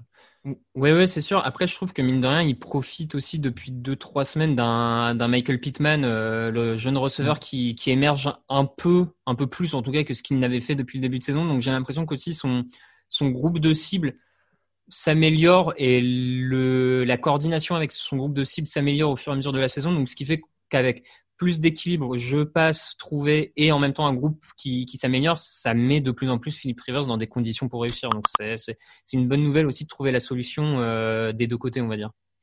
Euh, Bronze, pardon, il y a mon ordinateur qui fait du bruit. Bronze 22, Eagles 17. J'étais persuadé d'avoir coupé les notifications. Euh, nuit d'horreur à Cleveland. Faut-il mettre Carson Wentz sur le banc? On va faire simple. Euh, Doug Peterson a dit que ça enverrait le mauvais message à son équipe. Ça voudrait dire que la saison est terminée. Patati patata. Greg, est-ce que tu mets Carson Wentz sur le banc? Ah, do- Ah, donc il considère qu'en mettant Jalen Hurts, la saison des Eagles est terminée si on, si on Bah, entre coup, les oui. lignes. C'est étrange, mais oui. Ouais, donc c'est un peu, c'est un peu ça. Non, très franchement, euh, alors c'est sûr que on va se répéter, mais tout joue pas en faveur de Carson Wentz. euh, en effet, il y a eu des blessures en cascade. euh, Ça, ça, je vais pas vous l'apprendre. Euh, avec un Miles Sanders qui joue euh, limite un match sur deux, une ligne offensive qui est clairement, euh, qui est clairement déplumée de toutes parts. hein. Euh, et on commence, euh, enfin on commence, on continue à voir les difficultés euh, de Jason Peters, un peu comme Tom Brady. Je pense qu'au bout d'un moment, euh, voilà, sur, sur, sur un poste comme celui de tackle côté aveugle, ça commence un petit peu à se ressentir. Même avec Miles Garrett qui était pas là, ils ont vraiment beaucoup souffert sur ce match-là. Mais il y a beaucoup trop de pertes de balles de la part de Wentz et à ce niveau-là, ça commence à devenir un peu, un peu compliqué. Je pense qu'il faut aussi savoir aussi le piquer au vif, euh, l'amener à se remettre un petit peu en question. Mais je pense que pour que Peterson euh, arrive à l'amener à ce raisonnement-là, il faudrait que Peterson se remette lui-même en question. Et j'ai pas l'impression que ce soit le cas vu le play call des Eagles depuis maintenant plusieurs saisons. Donc euh, voilà, le, le problème me paraît plus vaste que Wentz, mais en effet, on peut éventuellement le, le remplacer vu le, le rendement euh, beaucoup trop inconstant qu'il a, notamment en vue de son contrat depuis le début de la saison. Il y a eu deux interceptions de plus, une qui est terrible. Euh, Mhm. Il joue complètement à l'envers. Il n'y a pas la moindre once de régularité d'une action à l'autre. Raphaël, qu'est-ce que tu ferais Euh, du, dur à dire, hein. on n'est pas, on, on, coach pas ces, ces gars-là. Donc, euh, moi, je me suis posé la question si à un moment, tu vois, le, le mettre sur le banc juste un match qui se, qui se repose, qui reparte à zéro, qui recharge complètement le mental, les batteries, euh, est-ce que ça pourrait pas juste lui faire un peu de bien de, voilà, de, de faire une pause, de casser cette, cette passe, cette série vraiment mauvaise et de, en laissant respirer juste un match? Après, ça, pour, pour faire ce choix-là, il faudrait connaître la personne plus en détail et savoir si c'est si c'est quelque chose qui en fait va l'enterrer psychologiquement définitivement ou si c'est quelque chose qui peut le relancer, ça c'est dur euh, de notre place de, de pouvoir juger ça. Euh, après, effectivement, ça pourrait aussi, pourquoi pas, le piquer à l'ego. Euh, vu la division, un match perdu, ça les enterre même pas en playoff, hein, pour la course au playoff, sincèrement. Donc, euh, à la limite, pourquoi pas essayer, euh, essayer ce coup-là, de le mettre sur le banc, soit pour le reposer, soit pour le piquer à vif. Mais en tout cas, faut qu'il fasse quelque chose parce que un match comme ça, ils arrivent même pas à le prendre, alors que en face, euh, ce qui était proposé offensivement en face, c'était quand même pas la, la montagne, quoi. Je veux dire, c'est même pas qu'ils arrivent pas à le prendre, c'est que le score pour moi, il est généreux pour Philadelphie. Oui, dire, non, ils, plus, ils sont pas à 5 points de Cleveland sur ce match-là. Avec tout Non, ce qu'a raté Cleveland, c'est presque miraculeux que le score Mm. soit celui qu'il est, parce que Philadelphie a quasiment pas existé. Euh, justement, Cleveland, euh, est-ce que à l'inverse, alors ils sont pas flashy, ils s'accrochent, etc. Mais ils ont un truc que Philadelphie n'a pas, c'est qu'ils a- ils ont quand même l'air de savoir qui ils sont. C'est-à-dire que ils ont un jeu au sol, ils sont appuyés à fond sur Nick Chubb, ils ont une défense qui met la pression et qui force des erreurs, et ils essayent de limiter euh, le, le poids de Baker Mayfield dans l'attaque, si on peut dire ça comme ça. Euh, non, mais voilà, je vous vois Oui, sourire, mais ils sont à 7 victoires, 3 défaites Non, mais t'as raison. en, en se débrouillant et en ayant au moins une identité. Ah, ça, c'est mon qu'on puisse dire. Oui, ça, c'est sûr que ils- leur identité, c'est de se débrouiller. Mais voilà, c'est sûr que, ah bon, après, euh, moi, personnellement, je suis fan des Brands. Si, avec tout le pain noir que j'ai mangé pendant des années et des années, je me retrouve avec une saison à 7-3, même avec le contenu actuel, bon, je me dis, c'est bien pour une première année de, euh, du nouvel head coach en place, c'est sûr. Mais, euh, voilà, c'est sûr que c'est pas extraordinaire. Le retour de Nick Chubb leur fait, leur fait beaucoup de bien. Maintenant, je comprends pas comment Baker Mayfield peut autant souffrir. Euh, quand sa ligne était, était catastrophique, je pouvais l'entendre. Euh, bon, alors il arrive à sortir, enfin il arrive à se connecter avec des receveurs sortis de nulle part, hein, parce que ça on le dit pas, mais bon, il y a quand même, c'est quand même Kadarel Hodge et, euh, et. Rashard Higgins, les deux principales menaces aériennes de Cleveland, euh, avec le retour en plus de Steve Hooper. Donc euh, voilà, même avec un casting qui revient quand même pour l'épauler, il n'est pas totalement rassurant, c'est un euphémisme de dire ça. Donc euh, ouais, comme comme tu dis, c'est sûr que voilà, c'est une, ils ont trouvé une identité faute de mieux. Ça va être, ça va être une équipe bagarreuse, mais qui va devoir limiter les erreurs de son quarterback. Et c'est quand même un petit peu euh, étrange d'avoir à dire ça vu ce qu'on pouvait attendre de Baker Mayfield euh, lors de son arrivée dans l'Ohio. C'est étrange qu'il régresse en fait à ce moment-là, parce qu'il est 12 sur 22, 204 yards. Enfin, il avait fait mieux. Alors, il y a Odell Beckham qui manque. On va pas, on peut quand même. euh, Ouais, mais au final, il a jamais non plus vraiment trouvé la l'alchimie avec Beckham. Enfin, l'arrivée d'Odell Beckham n'avait pas transfiguré le jeu aérien de, de Baker Mayfield. Donc, Mm. Bon, je, en tout cas, ce qui est certain, c'est qu'il a l'air d'avoir un peu de difficulté avec ses receveurs stars, euh, Landry, Beckham, euh, même un end comme Njoku a complètement disparu. Alors là, euh, de mémoire, il était blessé sur ce match, mais globalement, il a jamais réussi à développer quelque chose avec, avec lui. Il- moi, je trouve que Mani, c'est clair, il régresse. Maintenant, euh, comme tu l'as dit, comme Greg l'a dit, euh, il y a des, il y a sept victoires après dix matchs. euh, ils sont en position de retrouver les playoffs, ce qu'ils n'ont pas fait depuis des années. Il y a une identité qui fonctionne, une défense très agressive, sans Miles Garrett en plus. Bon, bah, c'est, on prend ce qu'il y a à prendre. et puis, il va falloir continuer à construire autour de Baker Mayfield. Et Après, Voilà. comme, comme dit, déjà, s'ils décrochent les playoffs pour la première année de leur nouveau coach, alors qu'ils n'ont pas joué les playoffs depuis 2002, c'est quand ah même, oui, euh, non, mais c'est sûr, c'est sûr. quand même déjà pas mal. Vikings 28, Cowboys 31. euh, petit réveil des Cowboys avec une ligne solide. hein, Ezekiel Elliott a plus de 100 yards. Bon, alors on, on change toutes les semaines, mais du coup, c'est eux maintenant la meilleure équipe de la NFC Est. Bon, Hum, hum. Moi, je sais plus. Hein. euh. Bah, écoute, en tout cas, euh, en tout cas, de ce qu'on voit depuis le début de la saison, euh, ouais, c'est la, la clé. J'ai presque envie de dire, ouais, c'est ça. C'est enfin notamment un des Ezekiel Elliott qui arrive à, à bien tourner. C'est quand même, c'est quand même fou de se dire qu'il faut attendre la, on est quoi, c'est la onzième semaine de saison régulière? pour qu'Ezekiel Elliott atteigne son premier match à 100 yards, euh, je veux bien que la O-line soit pas parfaite depuis le début de la saison. Bon, après, je sais, je sais le lien que fait Raph avec le niveau de la O-line et, le niveau d'Ezekiel Elliott, mais, mais euh, ouais, c'est quand même ouf de se dire ça, alors qu'en plus, il n'y a pas de vrai quarterback désormais depuis la blessure de, de Dak Prescott, hein, sans faire un joueur Andy Dalton. Il n'y a pas un jeu aérien qui est censé euh, dicter le, le jeu offensif de Dallas. Là, en tout cas, il y a des fondamentaux qui ont été, qui ont été retrouvés. Alors, je sais pas si c'est le syndrome de la pastèque, mais euh, en tout cas, ouais, on, a vu une défense plus incisive, une attaque euh, euh, qui revenait sur des bons fondamentaux, et ça a quand même permis de mettre en difficulté une équipe de Minnesota un peu à double visage. Mais c'était quand même pas gagné d'aller s'imposer chez une équipe qui avait la main chaude depuis plusieurs semaines. Raphaël, les Cowboys, nouveau favori alors? Écoute, c'est vrai qu'en NFC Est, ça, change très vite, donc euh, on faut toujours prendre avec des pincettes. Mais en tout cas, j'ai trouvé que ce match était rassurant à plusieurs égards, comme Greg l'a dit, côté attaque avec la ligne offensive, le jeu au sol, mais aussi en défense. Je trouve que mine de rien, depuis euh, deux semaines, déjà le match contre Pittsburgh en défense avait été un peu une meilleure copie que ce que les Cowboys avaient fait jusque-là cette saison. Là, ce match-là, ils prennent des points parce qu'il y a, beaucoup de menaces à côté, mais je trouve que malgré tout, il y a, eu des progrès en défense. Euh, dans le pass rush, on a un des Marcus Lawrence qui, qui se réveille enfin. Voilà, je trouve qu'en défense, il y, a, quand même des progrès. Donc, euh, si la défense continue de progresser, que l'attaque se remet dans le droit chemin, euh, à quelque part, euh, quelque part, est-ce que c'est pas l'équipe qui a le plus de chance en NFC S? Ça me paraît pas improbable. Donc, euh, à suivre. Ouais, bon, la défense euh, prend beaucoup de yards, mais elle assure l'essentiel avec deux stops très importants en fin de match. Euh, les Vikings sont à 4 victoires, 6 défaites. Ça devient dur dans la course au playoff, même s'il n'y a pas un mauvais match en soi euh, de Kirk Cousins. Je le dis toujours parce que quand les Vikings perdent, les, gens aiment bien tomber sur lui. pour le coup, c'est pas particulièrement de sa faute là. Non, non, ben comme d'hab, hein, il y, a, y a les problèmes de ligne qui sont qui sont fréquents du côté de Minnesota. Hein, on a tendance un peu à se répéter sur ce podcast, en tout cas à titre personnel, mais c'est vrai que bon, euh, malheureusement la ligne euh, est par exemple de tout reproche sur ce match-là. Après, c'est vrai qu'il y a des problèmes de sécurité de ballon euh, qui ont vraiment vraiment coûté cher à cette équipe des mmh. Vikings. Euh, je pense que malheureusement, il y a des il y a des équipes comme ça qui progressent, je trouve. On parlait des Saints tout à l'heure, notamment par le développement des lignes. Euh, Minnesota, malheureusement, c'est beaucoup trop inconstant euh, dans les tranchées.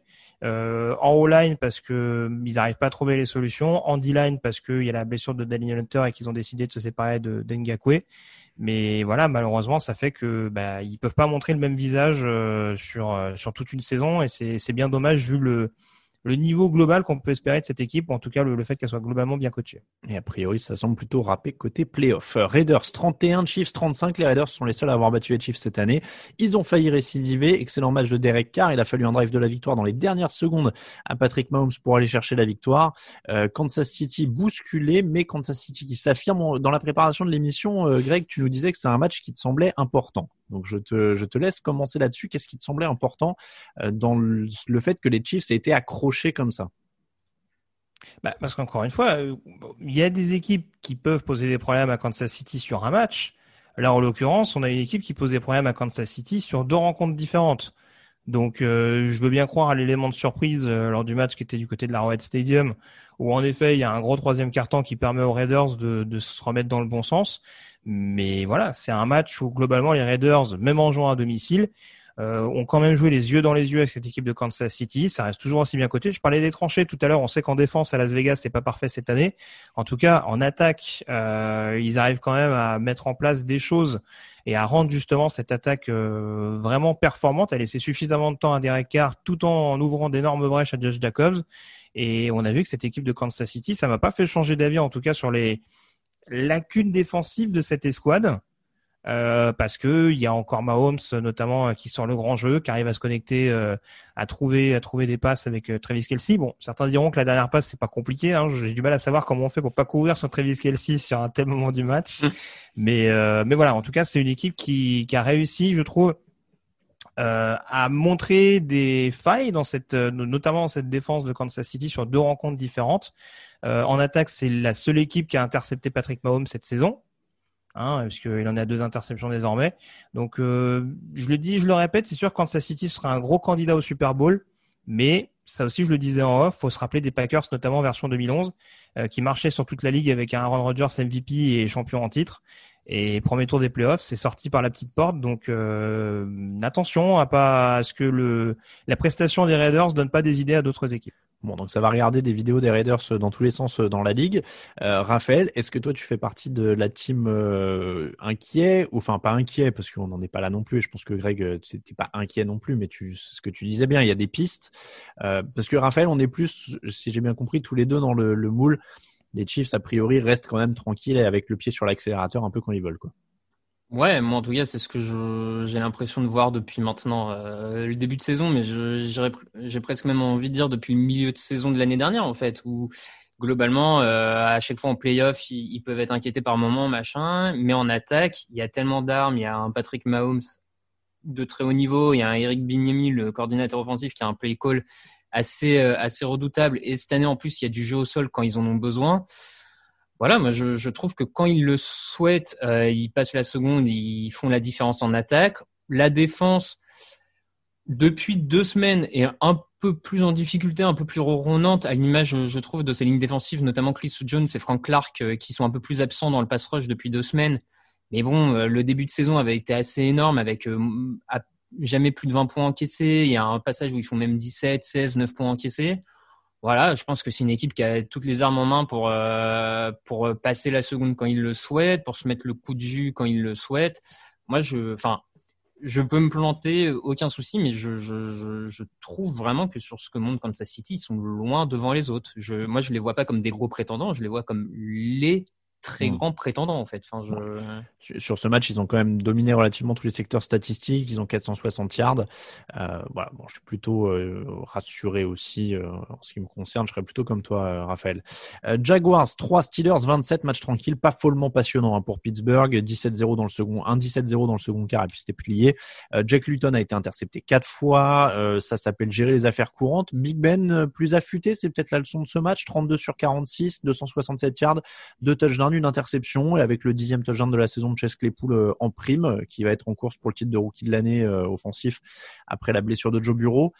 Big Ben et Claypool, on se limite à ça pour les leçons de ce match, grosso modo, Grégory? Bah, toujours une défense aussi incisive, hein, mais ça on le découvre pas, avec notamment deux interceptions pour Fitzpatrick de nouveau. Moi qui militais pour qu'il soit défenseur de l'année, euh, j'ai été relativement euh, content de sa prestation, hein, même si en effet, bon, offensivement du côté de Jacksonville, de toute façon, on sait qu'on est euh, qu'on est en roue libre totale et que ouais, du côté de Pittsburgh, en effet, c'est bien de mettre en confiance un Pittsburgher dont on parle pas beaucoup depuis le début de la saison. Euh, peut-être pas autant en tout cas que la défense, hein, euh, qui, est, qui a le plus de crédit euh, à raison à mon sens depuis le début de la saison pour, pour, pour les Steelers.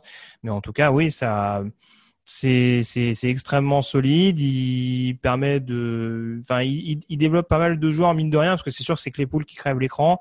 Un Juju Smith-Schuster extrêmement précieux, un Deontay Johnson euh, apporte également de son côté. Même un Eric Brown ces dernières semaines euh, inscrit des touchdowns euh, euh, qui font du bien au moral malgré sa relative inconstance, je trouve, à la réception. Donc ouais, non, franchement, ça, on va dire que ça, ça, ça aiguise la lame en vue des playoffs du côté des, des, Steelers. Et après la petite frayeur du côté de Dallas, on a vu que l'excès de confiance n'était pas présent en Floride. Et c'est de bonne augure avant de, de, recevoir Baltimore dans un match qui, euh, on l'imagine, euh, sera important pour les Steelers. Euh, s'ils peuvent en plus euh, mettre encore plus en difficulté un adversaire de division, ils vont pas se priver. C'est vrai qu'il y a des très beaux matchs la semaine prochaine. Mm. On, on, on, spoil un tout petit peu l'émission de jeudi, mais donc tu parles du Steelers euh, Ravens, mais il y a aussi un Buccaneers Chiefs hein, quand même qui qui s'annonce plutôt pas vilain. Euh, Raphaël, les bon, il y a, je pense que Greg a bien fait le tour sur les Steelers.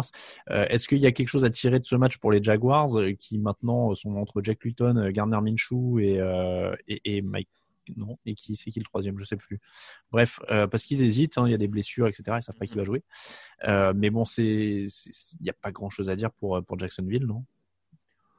Non, enfin les, les rookies, euh, c'est l'équipe qui fait jouer le plus de rookies, qui donne le plus mm. de snaps à, à sa classe de draft. voilà, au moins ça leur donne l'occasion de tester, de tester leurs joueurs, de les faire prendre de leur expérience année 1 directement voilà, euh, je pense que c'est une grosse saison de, d'entraînement et de revue d'effectifs, euh, même si à mon avis tu vas virer pas grand monde à la fin de la saison parce que tu as quand même pas beaucoup de vétérans dans cet effectif, donc euh, tu peux bien sûr que tu te sépares de grand monde, mais voilà, et puis il file, il file vers un quarterback et, on relancera un nouveau cycle.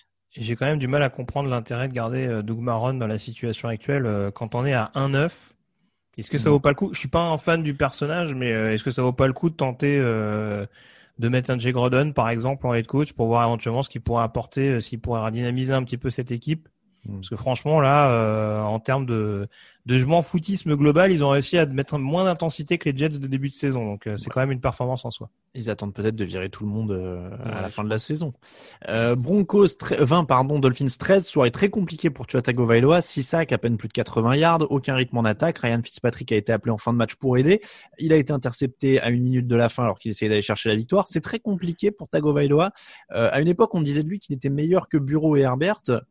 Euh, ça a pas mal changé. Euh, Greg, il y a un truc qui s'est perdu entre la fac et maintenant qu'on a qu'on voit plus, ou alors euh, il, est sur ce qu'on attend, mais il a du mal?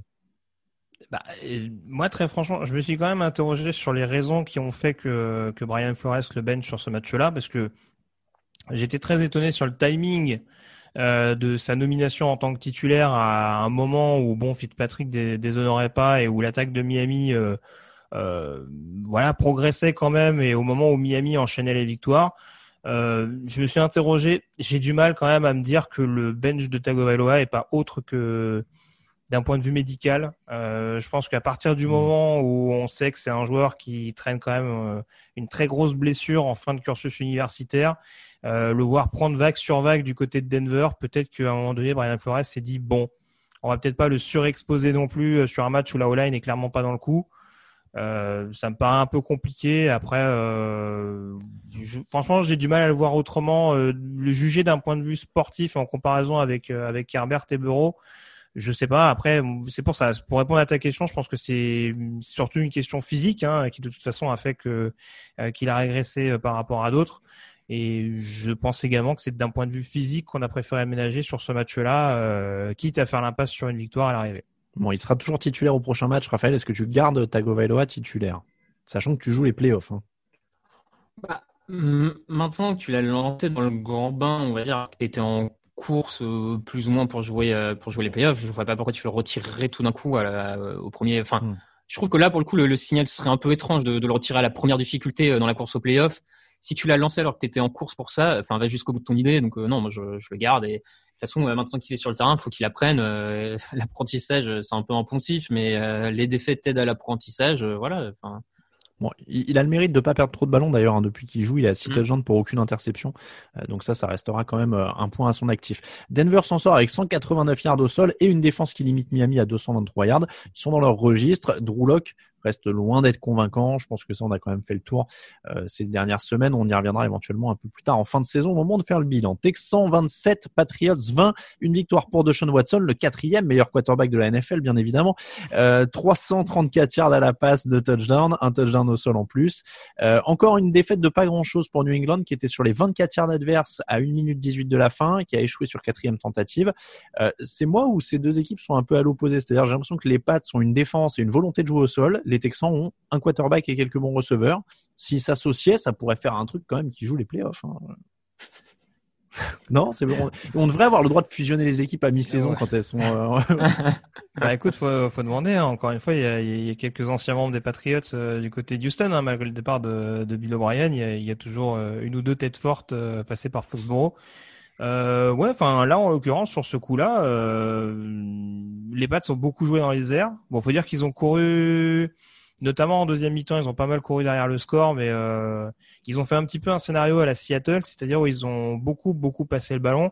Mais à un moment donné, je veux dire, bon, on sait que Cam Newton est meilleur que Michael Vick dans l'histoire, mais euh, c'est une, une, telle, euh, comment dire, une telle lenteur de, de, déplacement dans la poche, au bout d'un moment, ça devient chaud. Hein. Le, le shoot qu'il prend, je sais plus quel défenseur lui rentre dedans euh, à un moment donné, euh, je sais plus si c'est Watt ou un autre.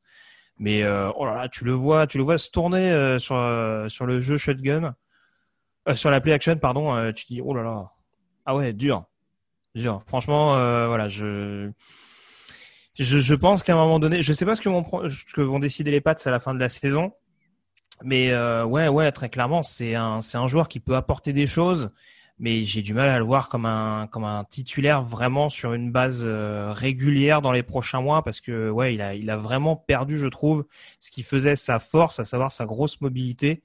Et là, très franchement, du côté de Houston, c'est aussi ce qui a fait mal pour pour New England. Après, euh, voilà, la défense globalement qui est au rendez-vous, elle est pas mauvaise depuis le début de la saison, mais euh, il souffre quand même beaucoup face à un Deshaun Watson qui a fait le show. Ah, alors je veux pas spoiler parce que je voulais vous lancer là-dessus pendant le live de Thanksgiving, mmh. mais mmh. il est mmh. bon ce de Sean Watson quand même, Raphaël. Bah, je vais pas te dire qu'il est pas bon. Enfin, ça, j'ai jamais, euh, j'ai jamais pensé, pensé ça. Je, je pense juste qu'il est pas, si... comment dire, qu'il est pas si bon que ça. Enfin, moi, je l'ai pas en top 5. Je l'ai pas. Après, voilà. Enfin, Ouais, je vais pas détailler mes tops euh, maintenant. Je pense ouais, j'ai peur que tu ailles loin. Ah si, vas-y, on veut les commentaires. j'ai peur que tu ailles loin.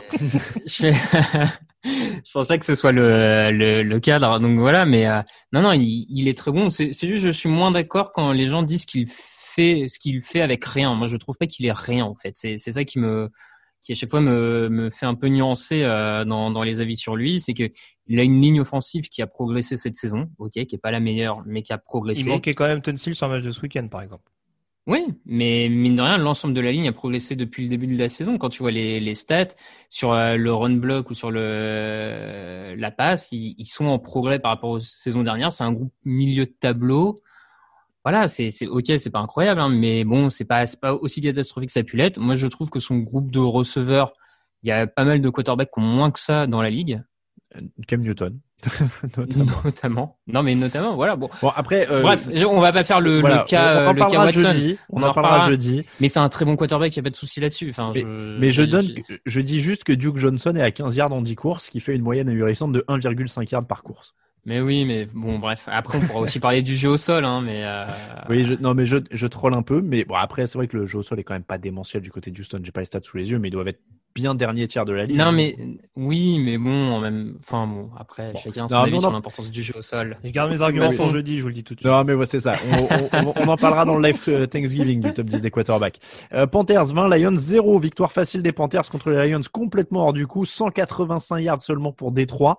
Euh, ils se font battre par PJ Walker, ancien quarterback XFL. Euh, alors, au moment où on se parle, Matt Patricia a toujours un job moi je je sais plus quoi expliquer, je sais plus quoi dire. Euh, ils, ils, ont 17 euh, courses pour 40 yards, ils ont le ballon à peine 23 minutes. Euh, les Panthers avaient forcé que deux punts sur l'ensemble de leurs quatre derniers matchs. Là, ils en ont forcé 6. Voilà. Moi, je sais plus quoi dire. Mais t'as que ça comme stat fou ah bah non mais je pourrais... folle pardon non, mais le, truc, le truc c'est qu'on on est déjà 1h10 d'émission et je oui, peux aller jusqu'à 2 heures avec ça tu vois. Non mais c'est juste parce que les Panthers depuis le début de la saison, ils ont deux sacs. J'exagère volontairement, hein. ils ont deux sacs sur le match, ils en font combien? 5 6 euh, bon, beaucoup trop. Non mais c'est c'est catastrophique. 5, 5, les, Les, les, Lions ont dépassé les 40 yards des Panthers une fois sur le match pour un field goal manqué. Enfin, c'est, enfin, au bout d'un moment, c'est, c'est ouf, quoi. Et le, et le pire, c'est qu'on en revient toujours à la même chose. C'est un coach qui est censé être discipliné, euh, Matt Patricia qui est censé distiller tout son savoir de la discipline. Ils sont en fin de match euh, contre Carolina et ils concèdent un, for un first down sur deux sur deux offsides de suite. Mm. Enfin, je veux dire, à un moment donné, c'est pas, c'est pas possible. Il y, a, rien qui va dans cette équipe. Est-ce que euh, Raphaël, on sait pas exactement justement la différence? T'as deux effectifs limités. Tu vois ceux qui ont un coach, ceux qui n'en ont pas, quoi. Oui, entre autres, effectivement, ça, ça paraît, euh, ça paraît être la, la, différence. Même si du coup, une des autres différences, c'est peut-être finalement qu'on a un groupe un peu plus jeune du côté des Panthers, qui a peut-être plus euh, de, euh, qui un groupe plus jeune et du coup qui, euh, comment dire, qui accepte plus facilement le discours de son nouveau coach et qui, qui se bat un peu pour lui, alors que vraiment, a priori, quand même, tous les échos du côté de Détroit disent qu'il y a une petite fracture entre le vestiaire et Matt Patricia, donc ça pourrait s'expliquer en partie cette différence aussi sur le terrain, mais comme tu dis, on pourrait y passer deux heures, mais la prestation est tellement ridicule que ça. Enfin, mais 20 bravo à Carolina, mais les trois. 20-0, c'est presque généreux. Il y a deux interceptions de Walker dans la end zone qui sont monstrueuses. Enfin, euh, bon, c'est bon. Bref. Tu, tu, veux dire du coup que les jeunes de Carolina, euh, Raphaël, ne sont pas encore fait euh, ôter leur âme par le froid et, et, la dureté de Détroit, quoi, grosso modo. c'est un peu ça, quoi. Les mecs qui sont là depuis 2-3 ans, c'est fini pour eux, quoi. C'est des zombies. Euh, et pourtant, qu'est-ce qu'il y a comme ancien joueur des pattes hein, C'est fou. Hein. Mm. Ouais, bah ouais, comme quoi, visiblement, ça, ça suffit pas. Hein. Euh, bon, c'est terrifiant. Les Panthers, donc on l'a dit, PJ Walker qui a assuré le boulot. Il n'y a pas Christian McCaffrey, il n'y a pas Teddy Bridgewater. Ça gagne. Pour le coup, là, euh, tu avais vu très juste, Greg, sur tes, tes louanges pour le coaching staff en début de saison. Hein. Ils font, ils font du bon boulot avec cet effectif jeune. Oui, oui, ils arrivent en tout cas à en tirer vraiment le, le meilleur possible et on voit que pourtant ces dernières semaines c'était un, c'était un petit peu compliqué. Ouais, non, franchement, euh, Walker, bon, voilà, il y, a du bon et du moins bon. Hein. Ça reste un quarterback double menace euh, qui a aussi ses lacunes en termes de lecture. Mais bon, euh, franchement, il a, il a globalement fait le boulot. Et puis, il y a une, il y a une telle escouade de receveurs. Je trouve que l'incorporation, notamment d'un Curtis Samuel, est vraiment mm. intéressante ces dernières semaines du côté de Carolina. C'était un peu trop, je trouve, euh, le, le, stéréotype du couteau suisse depuis son arrivée en NFL, hein, l'utilisation qu'il pouvait avoir à, Ohio State notamment. Et je trouve qu'il est beaucoup plus utilisé, en tout cas, euh, en profondeur. Et ça rend cette attaque de, des Panthers extrêmement dangereuse, que ce soit avec, avec Bridgewater ou avec un autre quarterback. Donc euh, voilà, c'est une bonne chose pour bien finir la saison de manière honorable et, euh, et poursuivre euh, sur des bonnes bases. Chargers 34, Jets 28. Les Chargers ont réussi à se faire peur. Ils menaient 24-6 et même 31-13 dans le troisième quart. Et puis ils ont laissé les Jets remonter. New York avait même un drive pour aller chercher l'égalisation en fin de quatrième, euh, en fin de, de, match, mais ils ont échoué sur quatrième tentative. C'est pas passé loin. Grand match de Justin Herbert, 37 sur 49, 366 yards, 3 touchdowns, aucune interception. Euh, 5 matchs avec au moins 3 touchdowns à la passe sur une saison. C'est un record pour un rookie. Euh, c'est, euh, c'était attendu. On, on je sais pas si on va décortiquer en détail la manière parce que c'est quand même deux équipes qui jouent plus grand chose. Mais Justin Herbert continue de confirmer quand même qu'il est euh, un super quarterback. Maintenant, qu'est-ce qu'il faut faire pour l'aider l'an prochain, pour qu'il passe l'échelon supérieur? Parce que là, le but, c'est jouer les playoffs l'an prochain. Une ligne peut-être. Voilà. Ça sera bien. Mais si vraiment, euh, si vraiment le futur nouvel head coach des Chargers, je m'avance un peu, décide de, de prendre cette direction-là, mais euh, oui, oui, il y a en défense, on, l'a vu en plus sur ce match-là, parce que Perryman et Mims ont quand même beaucoup mis en difficulté ce backfield défensif quand même. Euh, et en attaque, ouais, le, chantier principal, ça va quand même être la O-line. Parce que quand on voit la, la complémentarité, le, la connexion qu'arrive à avoir Herbert et Keenan Allen, bah, mm. Keenan Allen, cette saison, c'est, c'est, c'est dingue. Il fait combien? Il fait 13 réceptions? 16. 16 non mais il, il, il, 16 réceptions, il me semblait avoir vu 13 mm. sur 16. Il fait 16, réceptions. 16 pour, 145 yards et un touchdown c'est fou l'impact qu'il a dans, cette attaque des Chargers et vraiment c'est là on parle souvent de gâchis offensif enfin de de, de comment dire de, joueurs intéressants offensivement qui sont un petit peu gâchés par le niveau de leur équipe. Bah là on est clairement dans, cet état d'esprit vu la forme de Keenan Allen cette année euh, Raphaël Justin Herbert te fait toujours rêver oui, oui, oui, non, il est, il est vraiment plaisant à voir. Euh, il, il a vraiment, enfin, il a des sacrés atouts, euh, notamment une, euh, une vélocité dans ses lancers. Là, une, une des passes qu'il fait dans la end zone, je crois que c'est pour Henry, où il lance vraiment un missile. Enfin, c'est, c'est droit. C'est, enfin, bref, pas, mal de qualité. Il ose des trucs. Bon, il fait encore des erreurs, mais euh, Los Angeles semble avoir vraiment fait le bon choix avec lui. Donc, comme l'a dit Greg, ligne offensive quelques renforts en défense et surtout un nouveau coach et puis euh, et puis allez quoi. un petit mot quand même sur les Jets. Tiens, ils ont joué euh, comment dire avec dignité. Hein c'est bien. Ces dernières, ces deux dernières semaines, il... y a de l'honneur. C'est ça. ça. C'est ça. Et s'ils si, finissent à 0-16, au moins on aura vu un minimum de, de ce qu'ils auraient pu faire plus tôt. Parce que bon, on a réussi à retrouver un minimum de cohésion, mais on a tellement déplumé l'effectif que bah, forcément sur quatre cartons, faut pas s'attendre à des miracles euh, non plus. Surtout comme euh, comme tu disais tout à l'heure, euh, on a un Herbert un petit peu énervé en face. Oui, après, dignité, mais seulement 292 yards, hein, ça reste quand même pas, pas, incroyable, incroyable. Et ça se dirige toujours vers le premier choix de la draft. Nous, on se dirige vers les tops et les flops.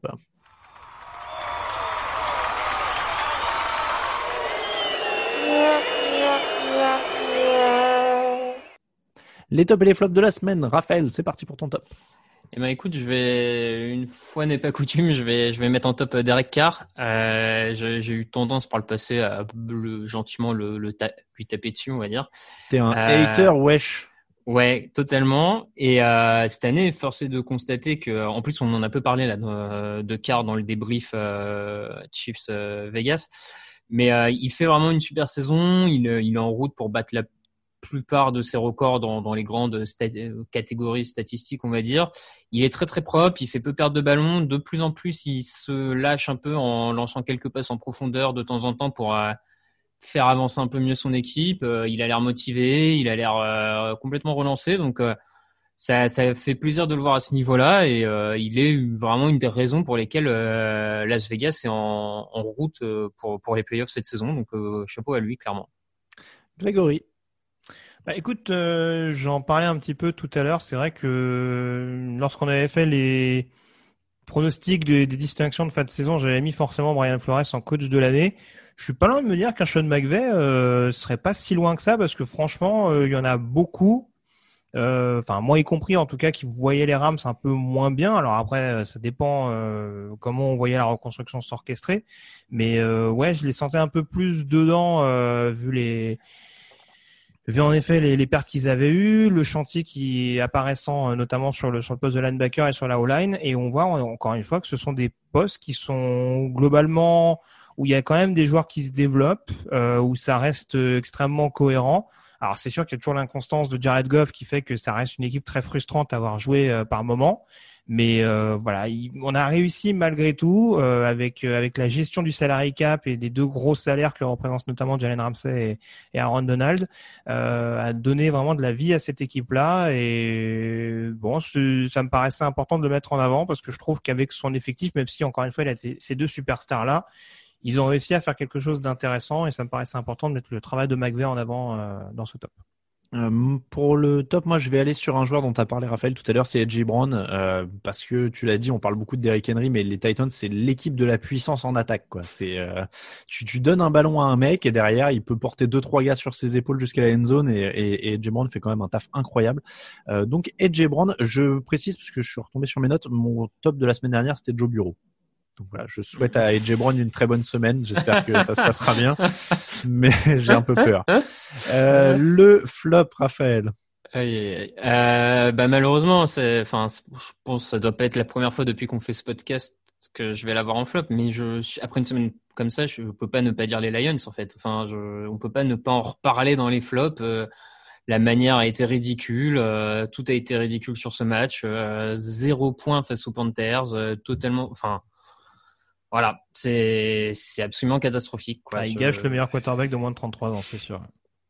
voilà, notamment. Et puis, euh, non, non, mais euh, bon, bref. Et du coup, ça me permet de, de rendre dommage finalement à Jim Caldwell qu'on avait traité de nulos après deux saisons à 9-7, mais qui finalement, à côté de Matt Patricia, était peut-être le bon coach qu'il fallait aux, aux Lions. Donc, euh, désolé Jim. Voilà. J'avoue, j'avoue que ouais, Matt Patricia, euh, pas Matt Patricia, Jim Caldwell en effet, euh, qui n'a pas retrouvé de taf hein, d'ailleurs depuis. Non. Ouais, il était assistant à Miami il y a pas longtemps. Je suis pas sûr qu'il le soit resté, mais bon. Bon, Après, ils ont le droit d'avoir des coachs un peu énervés quand même à Détroit, mais énervés dans le bon sens du terme, quoi. Ce serait bien vrai. de trouver un juste milieu à un moment donné, parce que euh, bon, le la limace ou le taureau, au bout d'un moment, faut choisir, quoi. Caldwell, euh, quatre saisons, il a fait 11-5, 7-9, 9-7, 9-7. Donc c'est vrai que c'était quand même beaucoup, beaucoup plus honorable. Il était à 37-28. Hein, euh, Bah oui, de- oui, tu vois, quand tu compares. euh, bon. C'est vrai que c'était c'était assez différent. Euh, du coup, moi, je, je double Greg, mais j'avais le même flop que toi, Raphaël. Euh, Grégory, ton flop? Alors, c'est un flop qui est pas directement lié à une performance. Euh, mon flop, justement, c'est en rapport avec les Titans. Et notamment cette prise de bec entre Malcolm Butler et John Harbaugh euh, avant le début du match entre Baltimore et Tennessee. Alors, on sait qu'il y avait un historique euh, récent euh, non négligeable entre ces deux équipes, puisque Tennessee avait éliminé la surprise générale Baltimore euh, sur le terrain des Ravens en playoff l'année passée. Euh, je pense qu'il y avait dans la volonté de dire, rappelez-vous ce qu'on a fait, machin, tout ça. Sur le principe, j'ai pas de problème avec le côté un peu euh, pff, entre guillemets chambrage, où on va dire on, on essaie de montrer un peu les muscles avant le match. J'ai du mal à comprendre, c'est pas la première fois Malcolm Butler. Je trouve que pour un joueur qui était la belle histoire du Super Bowl gagné contre les Seahawks, euh, qui était ce, joueur vraiment euh, méritant des Patriots, etc., qui montait en régime, je trouve que depuis euh, qu'il a pris un peu plus de poids dans la ligue, avec des prestations qui sont pourtant pas extraordinaires, euh, je vois un caractère un peu différent et le fait de d'invectiver de cette manière-là John Harbaugh, alors je sais pas ce que lui a dit le coach des, des Ravens, Mais alors, euh, Déjà, de si base- je sais pas si t'as vu. Apparemment, c'est Harbaugh qui s'énerve parce que les joueurs des Titans sont debout sur le logo des Ravens. Oui, bah oui, bah oui, non, mais ça après euh, John Harbaugh il est dans son rôle, euh, je veux dire, parce que bon, après ça c'est de la gestion à McVrabble. J'ai toujours du mal également avec les équipes qui essayent de se rendre un peu tough. Tu vois, j'ai pas dans Ouais, l'idée que les. Steelers, les Bears, Après- dans une moindre mesure les Ravens en fonction des joueurs, aient besoin de ce genre de choses pour dire bon bah regardez, euh, on est on, on est des forces tranquilles de la ligue quoi. Après, je me fais l'avocat du diable, mais les frangins Harbaugh en général, ils ont quand même l'air de démarrer au quart de tour. hein. Ouais, Donc, mais euh, bon, Jim, oui. John, c'est quand même un peu moins le cas, je trouve. Et voilà, euh, John Harbaugh a le droit de faire la réflexion. Maintenant, c'est pas au, c'est pas à Malcolm Butler de réagir de la manière dont il a réagi. Si s'il y a besoin d'une explication, McVrabel est parfaitement capable de le faire. Et je trouve que c'était une réaction, euh, voilà, c'était un manque de respect total, je trouve, de, sa part. Donc euh, voilà, c'est mon flop personnel, euh, notamment de parce que démontre le joueur depuis maintenant plusieurs mois en NFL. Après, on sait pas. Peut-être qu'ils étaient en train de discuter de la, de la place de Deshaun Watson dans la hiérarchie des quarterbacks NFL. tu vois. Ça, ça, ça, a un peu chauffé. Je fais un petit teasing pour l'émission de jeudi. C'est pour ça que je voulais glisser. C'était pour dire que ça allait être le sujet chaud, euh, même pas forcément d'ailleurs. Euh, c'est comme ça que se termine l'épisode 380 du podcast Jean Actu. En attendant, donc, on en a parlé plusieurs fois, le live de Thanksgiving qui aura lieu jeudi à 18h30. Il y aura l'émission classique du jeudi qui sera mise en ligne dans l'après-midi. Et ensuite, on sera en direct de 18h30 jusqu'à la fin du match entre les Texans et les Lions. Il y aura euh, Grégory, il y aura Raphaël, il y aura aussi un petit caméo de Raoul Villeroy pour un quiz. Euh, on aura aussi euh, un invité, euh, Victor Roulier de l'équipe, pour parler un petit peu des projets de TDA pour les, jours à venir, avec Grégory notamment. Ils pourront nous parler de ça. il y aura Camille Saraben et il y aura peut-être des pizzas. Je sais pas comment on va gérer ça, parce que d'habitude on les mange ensemble, mais voilà. J'espère je, je, t'envoie mon adresse hein, pour que tu les commandes. Voilà, je vais essayer. faut qu'on trouve un, moyen de faire un truc pour avoir des pizzas. et donc on, on commentera en regardant le match entre les Lions et les Évidemment, le match, c'est un peu un prétexte pour être avec vous en direct et on répondra surtout à toutes vos questions. On remercie tous ceux qui nous soutiennent sur Tipeee. Vous êtes énormément à l'avoir fait encore cette semaine. Donc, on remercie Kimaya64, François, Sativae, Laking, Cazerin, euh, Peyo, Eliasque, Adrien, Soussou, Ririk le Géant, Aurélien, Lille Molicou, Skull Vikings, André, Pierre-Olivier, 12, Sharky, Olivier, Anthony G, Céline et le Juste. Merci à tous. Les contreparties sont euh, parties pour ceux qui ont commandé des stickers, des, des porte-clés, des magnettes. Enfin, il y a plein de trucs qui sont partis. Je passe mon temps à la poste en ce moment euh, et on vous remercie évidemment de votre soutien. Pour nous suivre, touchdownactu.com pour le site, Twitter à TDActu, Facebook à TDActu, Instagram à touchdownactu en entier, Raphaël underscore TDA pour Raphaël sur Twitter, Attilo Radiosa pour Grégory, Atalin Mattei pour moi-même. On vous rappelle que toute l'actu de la NFL, c'est sur tdactu.com. Merci beaucoup Grégory, merci beaucoup Raphaël. Merci. Je vous dis à jeudi. Euh, pour l'émission, on l'a dit, ce sera euh, Raoul et Grégory. Et puis ensuite pour le grand direct à 18h30. Merci à tous. À jeudi. Ciao, ciao.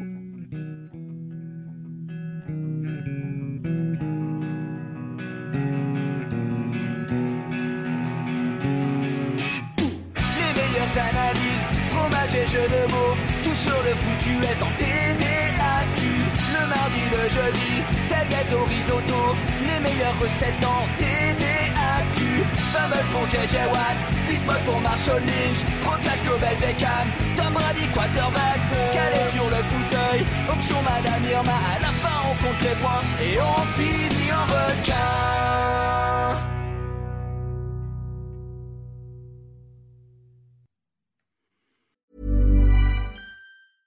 Mom deserves the best, and there's no better place to shop for Mother's Day than Whole Foods Market. They're your destination for unbeatable savings, from premium gifts to show-stopping flowers and irresistible desserts. Start by saving 33% with Prime on all body care and candles. Then get a 15-stem bunch of tulips for just $9.99 each with Prime. Round out Mom's menu with festive rosé, irresistible berry chantilly cake, and more special treats. Come celebrate Mother's Day at Whole Foods Market.